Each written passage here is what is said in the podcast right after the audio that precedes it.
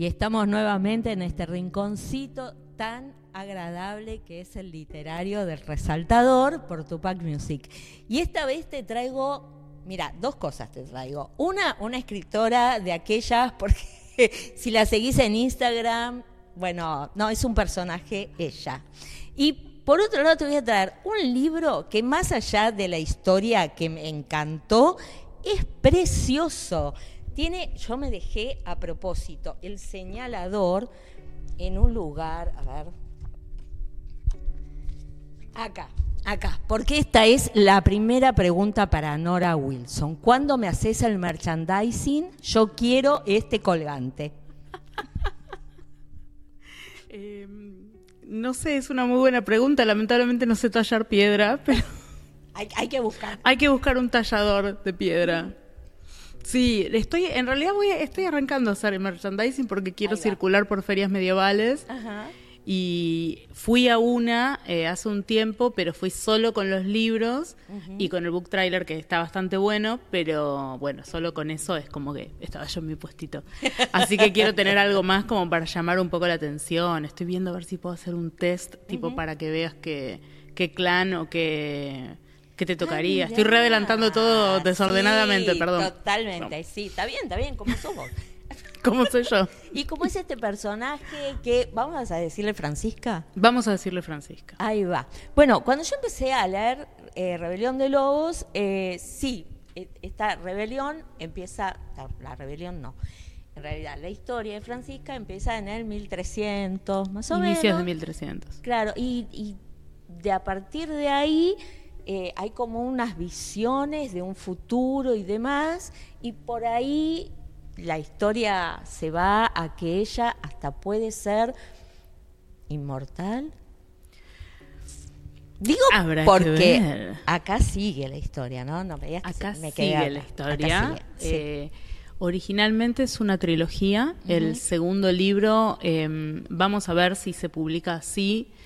Eh, como está, no se puede porque es muy largo. Uh, más largo que este.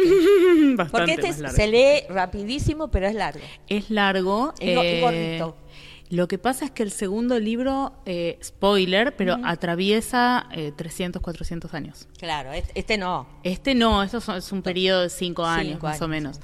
más o menos, la autora no tenía ni idea. En cambio, el otro sí es mucho aparte, se complejiza muchísimo más la trama. Eh, me estaba por meter en eso, pero no conté de qué iba. No sé si querés que haga como un resumen de este. en ese y, volvemos atrás. Dale. Que es más o menos lo que hacemos con la historia. Más o menos. Empieza uno a meterse muchísimo más adentro de los clanes y adentro de ciertas, em, ciertas cuestiones internas de la Osdara también. Y si ya estaba un poquito desdibujado en el primero, esta línea entre buenos y malos empieza a desdibujarse muchísimo más. Em, y el personaje de Francisca que sigue creciendo y sigue desarrollándose y bueno, tratando de hacer su aprendizaje, eso es a lo largo de, la, espero que trilogía. Eh, pero bueno, veremos si, si, queda como uno o si se subdivide. Igual creo que un poco va a haber que, reducir. Eh, pero es posible que igual subdividamos para que no sea además tan difícil de, de comprar. Claro. Sí, es un tema. Es, un, tema. Es un tema. El, precio del papel, ¿no? Por un lado. Y el mercado. Y el mercado por el otro. sí. Vale la pena, vale la pena. Obvio, obvio. Aparte, no sé, ¿viste esos libracos tipo Ken Follett? Que son así, a mí amo, me enloquezco cada vez que veo esas ediciones. Bueno, volvamos. Entonces, Francisca la, la tenemos, o sea, la conocemos desde que nace y en un momento dado tiene una revelación, paf, resulta que es maga. Y a partir de ahí la vida le cambia. Absolutamente. Y no tanto. Y no tanto, sí, más o menos, al principio, ¿no? Al principio, no tanto, sí. Mm, a mí me encantó el personaje. Este, pues un personaje que es muy inseguro, que toda la vida le han dicho que es una inútil, pobre mujer, y, acá le dicen, no, tenés un montón de poderes, das un montón y ella como. No, puede ser. No puede ser, claro. Y sí, sí, es em, toda la historia, pero bueno, mucho el foco del uno también es como esta... autoaceptación eh, y, y, se va a ir desarrollando muchísimo más, ¿no? Esta aceptación de las luces y las sombras y la dualidad como parte inherente de, de nuestra vida. Algo que yo eh, charlaba ayer con, eh, en una entrevista que me habían hecho, en realidad no fue ayer, fue hace unos días, es que eh, parte mucho de esto de... Em, yo soy libre ascendente en Géminis. Cuando acepté mi dualidad, pero más que aceptar, cuando empecé a valorar mi dualidad, en el sentido de darme cuenta de que lo peor de mí y lo mejor de mí en realidad eran las dos caras de lo mismo, del mismo rasgo, de, bueno, soy muy emocional, esto me da todo esto malo, esto esto bueno. También soy muy racional, esto me da todo esto bueno, pero también todo esto malo. Ay, la lista de pros y contras de Leonor. Absolutamente. Está basada en amigas mías, Leonor.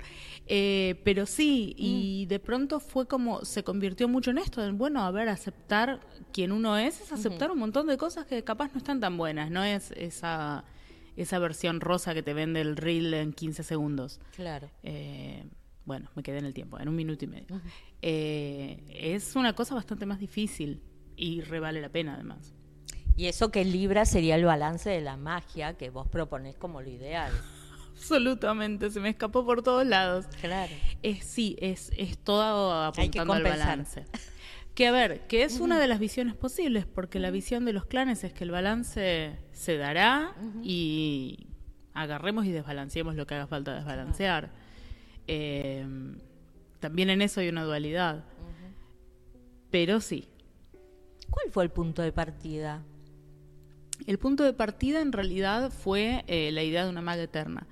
Yo había escrito mi primera novela, Los frutos malditos, eh, que es acerca de un adolescente que necesita matar para poder sobrevivir. había hecho sobre esto, el origen él lo tiene una maldición. Entonces había investigado mucho sobre ocultismo y terminé usando muy poquitito. Entonces me quedó, por un lado, toda una investigación que no había usado, y por el otro, yo eh, estaba en una época muy de leer Anne Rice y demás, tenía el que mataba para sobrevivir y me había quedado vacante la vida eterna. Y entonces fue como, ¿y una maga que tuviera vida eterna?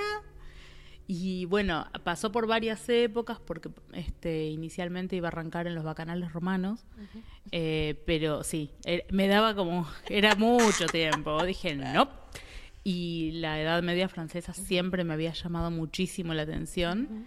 Los bacanales los dejé para otra historia eh, que nunca escribiré y o capaz sí. Así que arrancó ahí. Em, yo había hecho un test a los 16 años que decía que yo en otra vida había sido campesina francesa en la Edad Media. Bueno, dale, vamos a escribir eso entonces. Así que, así que ahí está todo volcado. Y Francesca tiene, tiene mucho de vos. tiene muchos rasgos de mí, mucho en, cómo se expresa, en cómo se ríe de sí misma, en que es insegura, pero también tiene muchísimas cosas que no son de mí en absoluto, que son absolutamente opuestas a mí. Y me gustó, por ejemplo, que al fin y al cabo le afecta las cosas que le han dicho, pero también, ¿se puede decir groserías? Genial, le chupa un huevo lo que, lo que la gente le diga. Es como, claro. te caigo mal. Perfecto, sí, sigo cayéndote mal. Me importa tres. Yo no soy así. Y ella es cualquier cosa menos dócil también. Eh, no, no cambia de idea ante nada. Se le puso algo en la cabeza y va para adelante. Yo sopeso todo antes de tomar una decisión. Eh, ella es súper impulsiva. Eh, en ese sentido, somos muy, muy, muy distintas.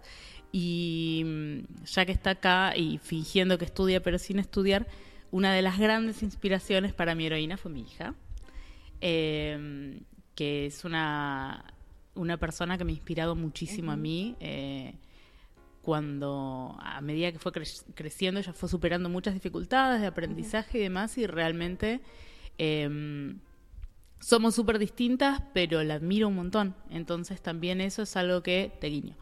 Eso es algo que eh, quise volcar por, por este tema de, bueno, a ver, es muy fácil ser un grosso cuando no tenés dificultades que superar, pero ¿qué pasa cuando sí?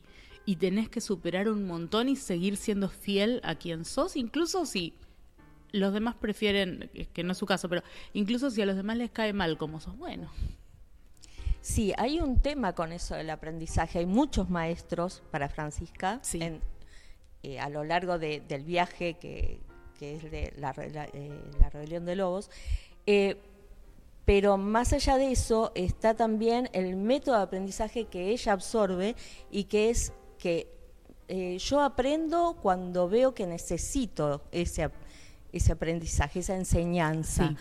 Eh, eso es fantástico, ¿no? Ella tiene gente que le va explicando cosas y no logra nada de ella, y sin embargo cuando otra persona aplica otro método, ahí es un rayo para aprender. Absolutamente, eh, aprende muy rápido cuando necesita, pero también, a ver, yo creo que nos ponemos un poco modernos con esto, pero el problema de Francisca es mucho la abstracción. Palmir le enseña con ejemplos concretos y ella lo entiende perfecto y después pasa toda su vida aplicando las cosas que aprendió en esos primeros años, desarrollándolas, decantándolas. Entonces sí, también tiene mucho que ver con esto. Capaz que alguien que está esperando que vos te adaptes a su molde, le vas a caer muy mal. Y sin embargo, aquellos que, que entienden y deciden dar el paso también, les caes bien. Entonces eso también habla un poco de mi perspectiva de, bueno, a ver, yo soy fan del principito y si algún día me hago un tatuaje, va a ser la frase de era un zorro similar en todo a 10.000 otros, pero yo lo hice a mi amigo y ahora es único en el mundo, ¿no? Bueno, a ver, cada persona tiene ese algo que la hace valiosa. Si no lo conoces es porque no trataste. Eh, bueno, hay otra gente que la conoces y decís, mejor no, gracias. Pero bueno, a otro le gustará. No, no todos somos para todos. Escribiste el relato en primera persona y hasta los agradecimientos. sí, en realidad es una historia real.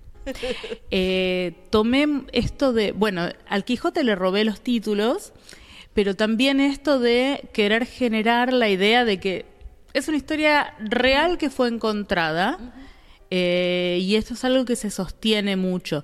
Por eso es que cuando yo estaba escribiendo, esta fue una papa al lado del segundo. Si yo te muestro la línea temporal del segundo, es ta ta no sabes lo que fue mezclar porque el segundo es el que más se relaciona con montones de eventos históricos. Claro, acá hay, algunos eventos históricos hay de, visiones que ella también está teniendo sobre el futuro. Sí. Y yo ahí, yo leo con un lápiz en la mano, entonces yo ahí iba marcando, digo, ah, mira, mira para dónde se va. Está, a ver, estaba en esta época estaban fundando Burgos, eh, el éxodo eh, judío en, en Londres eh, es real. Y Sir Arnulf Cade, el que irrumpe en la taberna, existe, digamos, el que, el que irrumpe su hijo, pero existe. pero en este libro fue bastante fácil, en el segundo, pero yo fue, no me voy a tomar ninguna licencia histórica. No, porque no sé cómo hacer para que esto se mezcle. Bueno, dibújalo. No. No, porque, y tiene, está como, aparte muy, yo soy muy obsesiva y soy relectora. Y está muy escrito para obsesivos relectores. El que vaya y diga, a ver si este personajito que aparece acá, sí existió. Claro. Y está. No se nota que sos obsesiva. ¿eh? No. No, olvídate no, no se nota. No. Eh, volvemos a los títulos. Los títulos me encantaron. Pero me encantaron también, o sea, vamos a explicar, eh, los títulos de cada capítulo. Cada capítulo tiene un título largo. Como Esperanza de Pobre, sí. Esperanza de Pobre, pero que a la vez es, es muy gracioso y te da una pauta, pero no te da la pauta. No. O sea, te dice, uh, acá puede ser que pase, no sé qué, pero por ahí pasa. Sí. Y y ahora me contás eso, cómo, le, si les gustó o no a los editores, porque siempre los editores son medio... Por ejemplo, va a leer un título. Un título dice, de cómo viajé muy incómoda, conocí una leyenda y todo volvió a cambiar. ¿qué? O, por ejemplo, de cómo creí perder la razón, descubrí cuál era la razón de eso y nos rescatamos unos a otros. Nada. O sea, ¿Qué, venía? ¿Primero el capítulo, después el, título? ¿Al revés? No, no, no, no, corresponde. En realidad todos corresponden al título, pero yo, eh, había no, pero digo, a medida que ibas escribiendo, terminabas el capítulo y le ponías el ah, título. Sí, en general sí. Eh, o muchas veces ponía un título y cuando terminaba de escribir el capítulo volvía y decía, no. Hay que cambiarlo. Hay que cambiarlo, se va. Listo, entra otro. Eh, y después no, el proceso con mi editora fue muy rápido porque se nos venía encima la fecha de la feria, pero muy lindo porque a ella le gustó mucho eh, el libro. Es se enganchó mucho, es, es bastante atípico. se enganchó mucho con el humor y con la manera en la que estaba redactado. Cuando hablamos de los títulos, ella me planteó la idea de poner títulos más tradicionales. Le dije, no, mira, esto a mí me gusta porque esto, porque es muy su estilo, porque está tomado del Quijote, porque hay un juego que se hace con esto. Bueno, ok, lo respeto. Y eh, lo que sí hicimos fue, fue regularizarlo, porque era un poquito más irregular, había algunos títulos que eran distintos, el capítulo 19 no tenía título. eh, y a mí me pareció un juego interesante, pero me dijo, no, no, no, para, va a pasar por un error de la editorial, no, me Claro. quemes. No, está bien, está bien, está bien. Eh, así que... O había que aclarar mucho. por qué no tenía título. Claro, bueno, si no me equivoco está reemplazado por no les voy a decir nada. Claro. Eh, y había una reseñadora que decía, ay, me da cosa subir los títulos porque no quiero hacer spoiler. Yo dije, no, no te preocupes que no, No, hay no hay ningún spoiler. spoiler. Cuando parece que hay un spoiler, no es un spoiler. Claro. Está todo como muy manejado. Y mm, te hago un spoiler. hay un capítulo más, más adelante en la trilogía, en el último libro, que el título empieza diciendo en el que muero. Ah, bueno. Es ok, ya narradora, está. o sea, bueno, no listo, manera. Ya está. Y, Por suerte que me avisás. Por suerte te aviso. Entonces es como que hay mucho de este juego, porque si yo te pongo, bueno, en el que muero en, en una historia normal, te digo, no, porque es una narradora protagonista. Ah, pero es una historia de magia, ¿qué sabes? Claro, listo. Entonces hay como mucho ese juego, eh, o el de, el de la ordenación en Wig, eh, bueno, eh, está como muy jugado, forma parte del relato el título. En realidad es como un metatexto, pero que está metido y te está haciendo jugar, te está, por momentos te está orientando en el camino que es y por momentos te orientó en otro camino y te tenés que dar cuenta. Eh, así que fue muy divertido jugar con los títulos. Bueno, hay un montón de temas, pero voy a seguir, ya, ya que estamos en, en la edición del libro, eh, hay un trabajo que yo siempre digo que del fondo tiene esos detallitos y los tenemos acá, acá está el lobito, eh, se, se pueden ver los detallitos en, en cada una de las páginas. criquetitas ahí abajo, las criqueti- todo. Pero esta maravilla, yo no sé cómo lo lograste, cada uno de los capítulos tiene un hermosísimo dibujo que capta la esencia de ese capítulo. Por eso no era joda que yo te decía lo. Porque yo me había imaginado esa piedra de un montón de maneras en ese momento y digamos, eh, como dos capítulos an- antes había aparecido esa piedra, pero ahí, cuando eh, Michelle se la vuelve a poner a Francisca, está el dibujo. Y yo dije, ah, esta era la piedra. Ah, Estos son los cuencos donde tomaban, que eran de madera. O sea, está todo. ¿Cómo lograste que te hicieran este trabajo hermosísimo?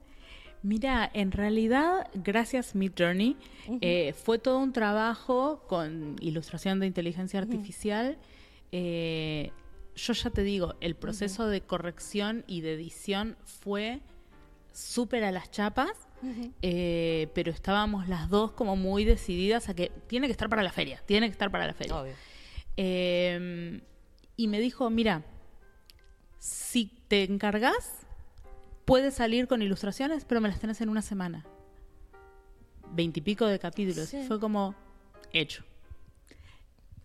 Fue graciosísimo, fue muchísimo trabajo, porque hice muchísimas ilustraciones, porque además la, la inteligencia artificial es, tenés que ver cómo la trabajás y qué pones en el prompt y qué sé yo, y tenías una cantidad limitada a meter otra dirección de email, hice direcciones de email nuevas, qué sé yo.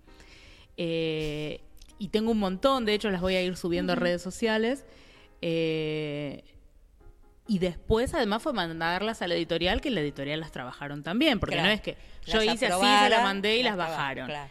Ellos decidieron cuáles iban, lo consultaron conmigo muchas veces. eh, hay una mm, ilustración con un mapa, que el mapa que había tirado la inteligencia artificial era cualquier banana. Eh, lo cambiaron la y quedó perfecto. La ilustración con el elefante, por ejemplo, el barquero era como muy de otra época, eso lo cambiaron, estuvieron modificando. La verdad es que una atención al detalle maravillosa Hermosísimo, sí. hermosa y, y muy bien elegidas además porque eran todas imágenes cuadradas entonces también hubo que reformatear Eh, Pero bueno, le, le pusimos el alma, así que... Quedó, pero la verdad es, aparte la aleja de un montón de libros. Sí, habla Sí. todo el mundo de las ilustraciones, son hermosas. Y son detalles que son de cada uno de los capítulos.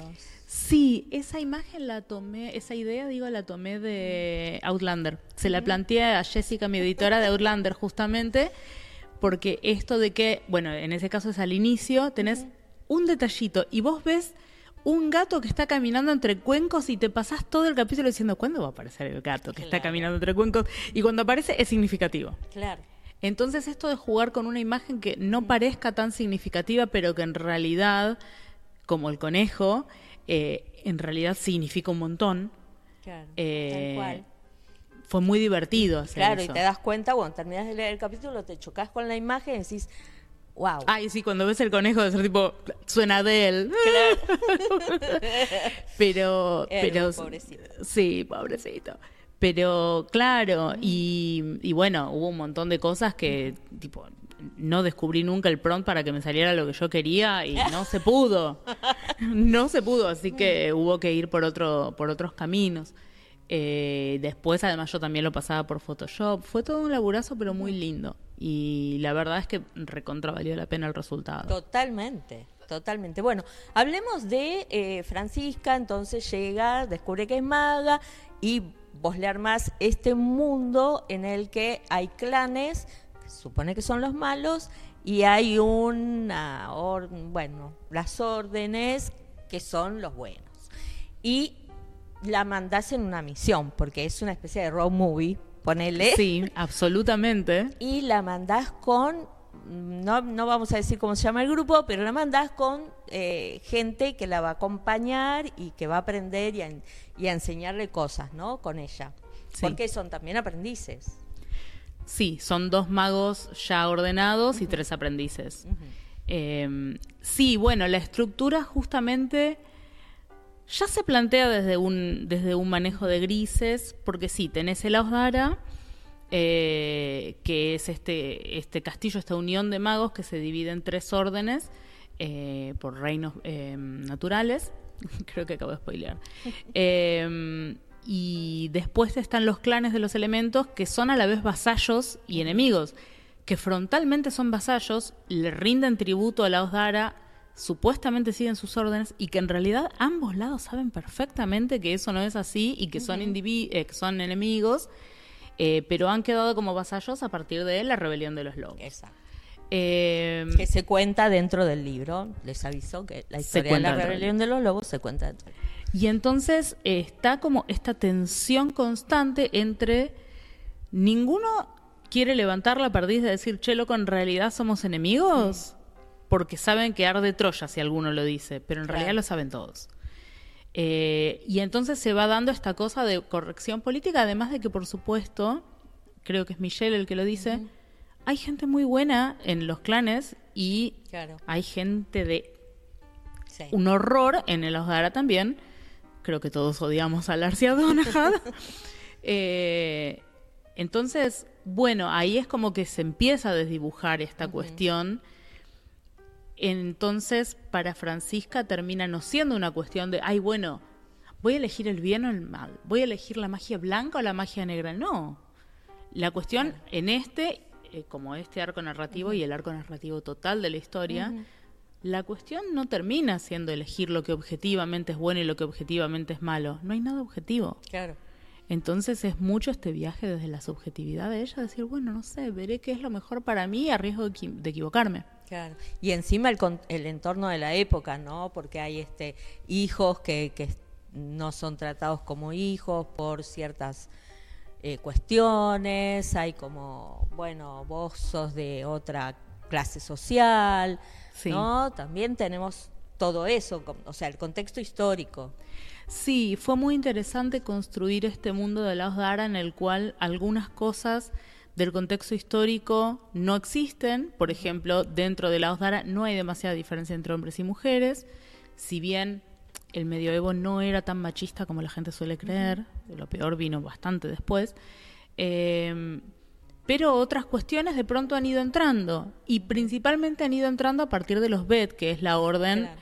Que, que explora y que tiene relación con el mundo exterior. Eh, y se van colando y hay varios castillos de la Osdara y no en todos la idiosincrasia es la misma tampoco, responde un poco a su cultura. Entonces es esto de que la cultura externa como el agua se va colando y va entrando y hay ciertas cosas que son mejores, otras que son peores y otras que son iguales. Ahora acá eh, hablamos, como si todos hubiéramos leído los libros, y eh, ella habla de Osdara, de Uige, de un montón de cosas hablemos del idioma, porque acá hay un montón de idiomas, un montón de latín, hay, hay que estar, hay que estar atento a todo lo que se dice, cómo se dice, inclusive eh, los nombres pueden cambiar según quien te esté hablando.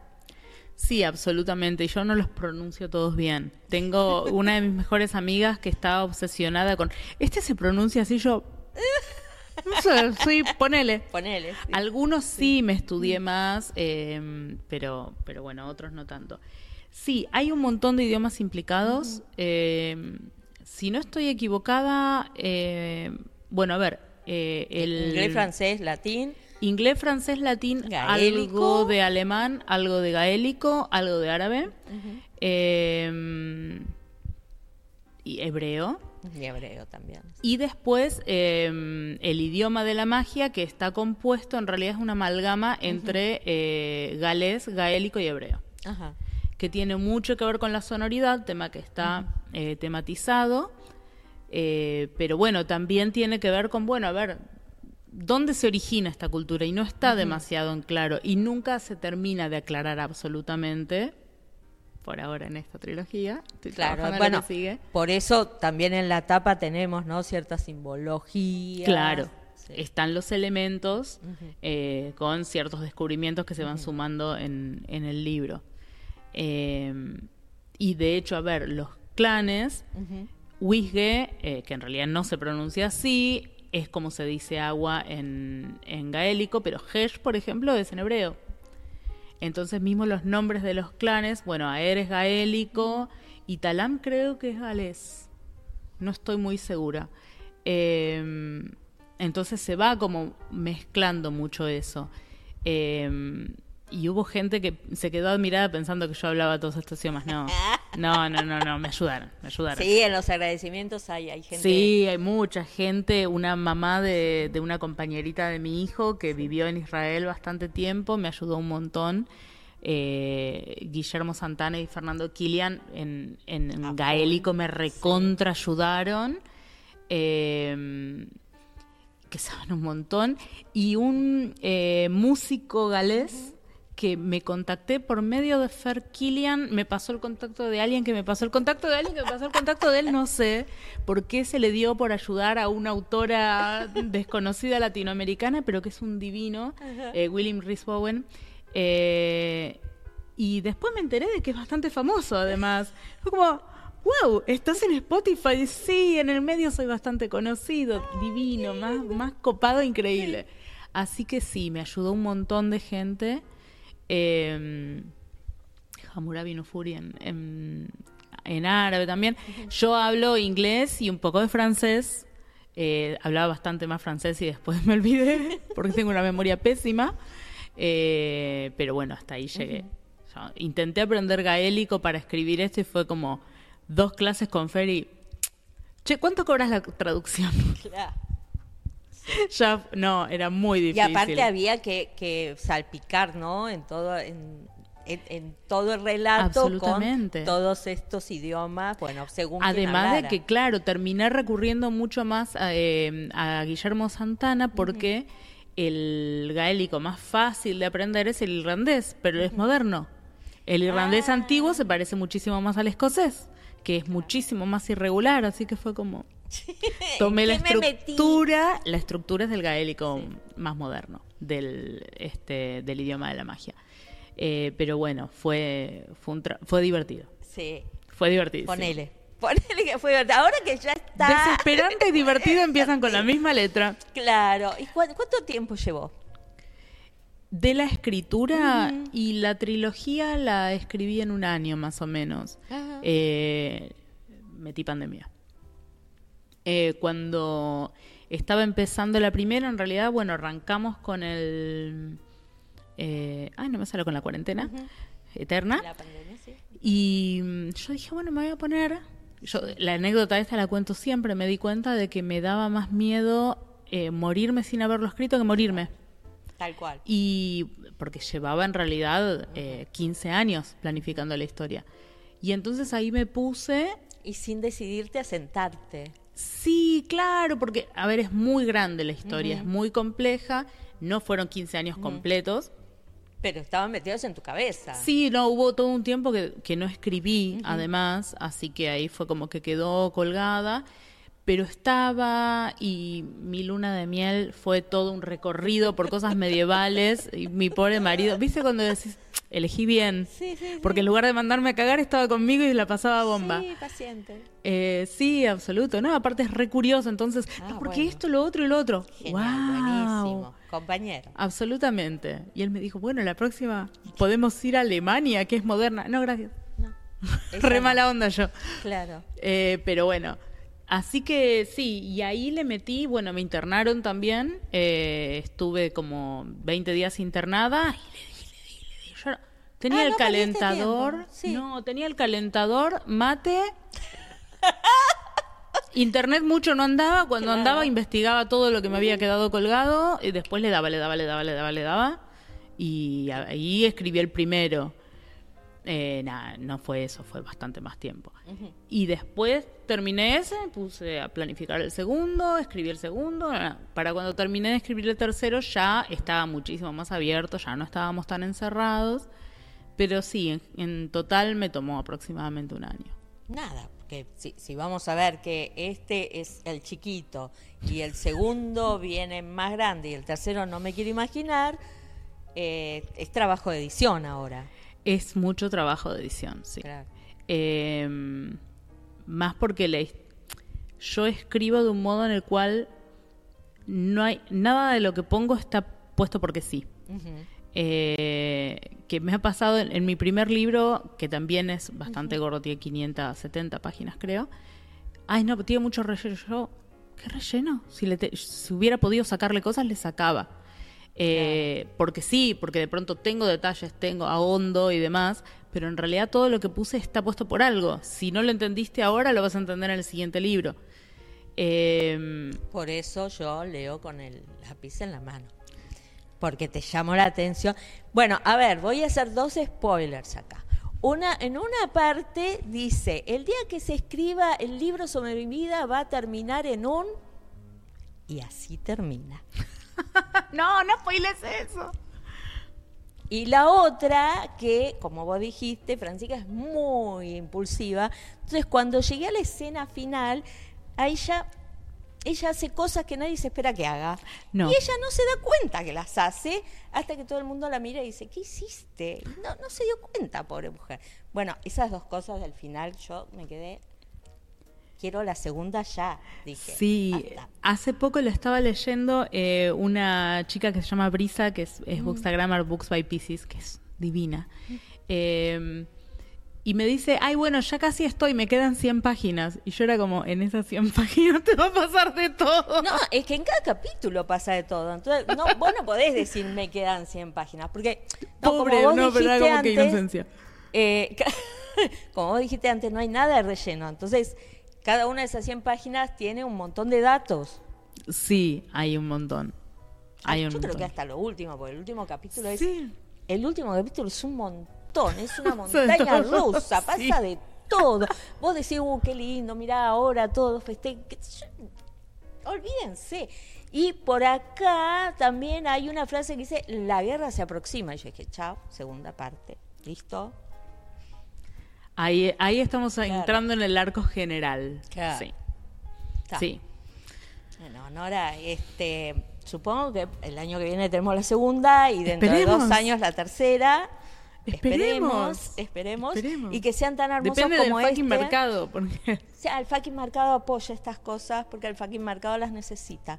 es que te digo, hubiera salido antes la segunda parte, de no ser porque se está moviendo todo tan lento. Así que recomienden, todos recomienden. Yo, la verdad, me, me llevé una sorpresota enorme porque eh, venía leyendo un montón de libros y este lo dejaba porque ay, le voy a tener que... No, uh, ¿cuánto voy a tardar? me lo devoré, me lo devoré, porque digamos, empatizás enseguida con los personajes. Eh, Leonor es un amor, bueno, Michelle y Hogan son...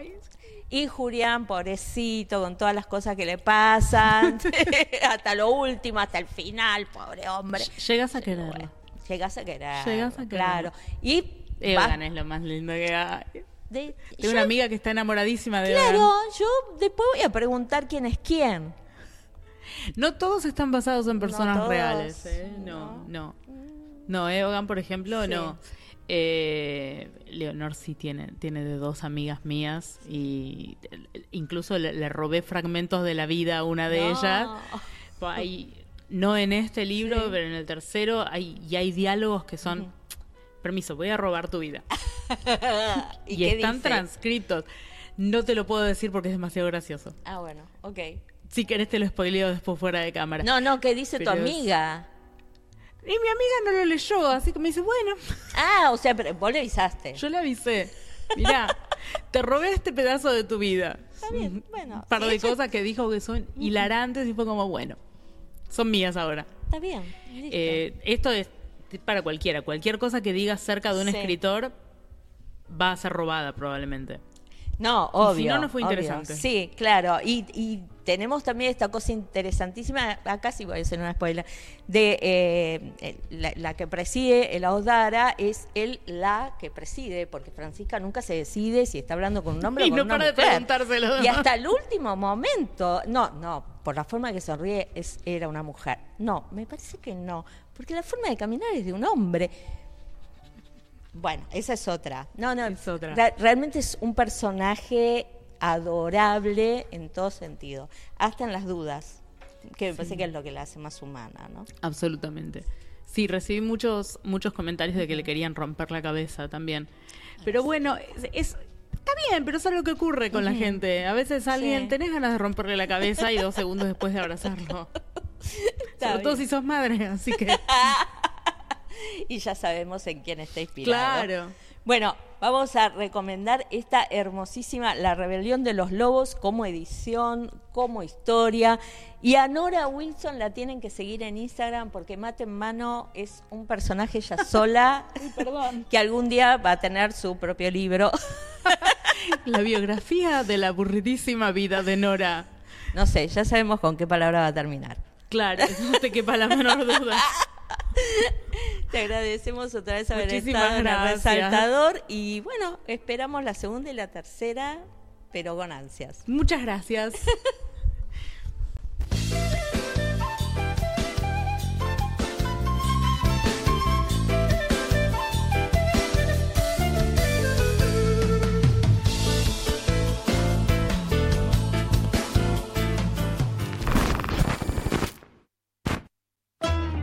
Auspicia Sadaik, Sociedad Argentina de Autores y Compositores. La música está de fiesta.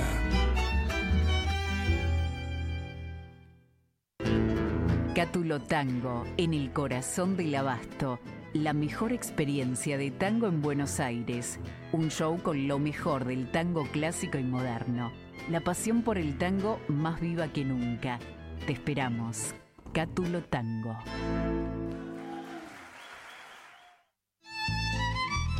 Fábrica de envases de hojalata en Basil. Fabricamos set materos, alcancías, latas para té, café, galletitas, fideos, legumbres, harinas y todo tipo de envases para cubrir tu necesidad. Vos elegís tu modelo, tamaño y color. Contamos con un departamento de diseño gráfico y desarrollo industrial. Envíos a todo el país. Venta mayorista y minorista. Consulta SAL 5411-5315-2580. Seguinos en nuestras redes, en Instagram y en Facebook, arroba en Latas Decoradas. En Basil, apoyando siempre al folclore argentino. ¿Tomamos mate? Elegí yerba mate Don Omar, de sabor suave y súper rendidora. Carga tu mate de energía. Don Omar te acompaña todo el día Escuela Taller de Música Rubén Ferrero. 35 años de experiencia. Enseñanza integral en historia, análisis, audio perceptiva y teoría musical. Piano, canto, bajo, guitarra, ensambles rítmicos, vocales e instrumentales. Exploramos el folclore, lo étnico, lo urbano, jazz, tango y fusión. Ingreso desde los 10 años, sin límite de edad. Estamos de lunes a viernes de 10 a 20 horas y los sábados de 10 a 13 en Biel 1272, Cava. Contactanos al 15 56 40 26 28 o al 15 33 04 96 73 o ingresa a www.rubenferrero.com.ar. Te esperamos.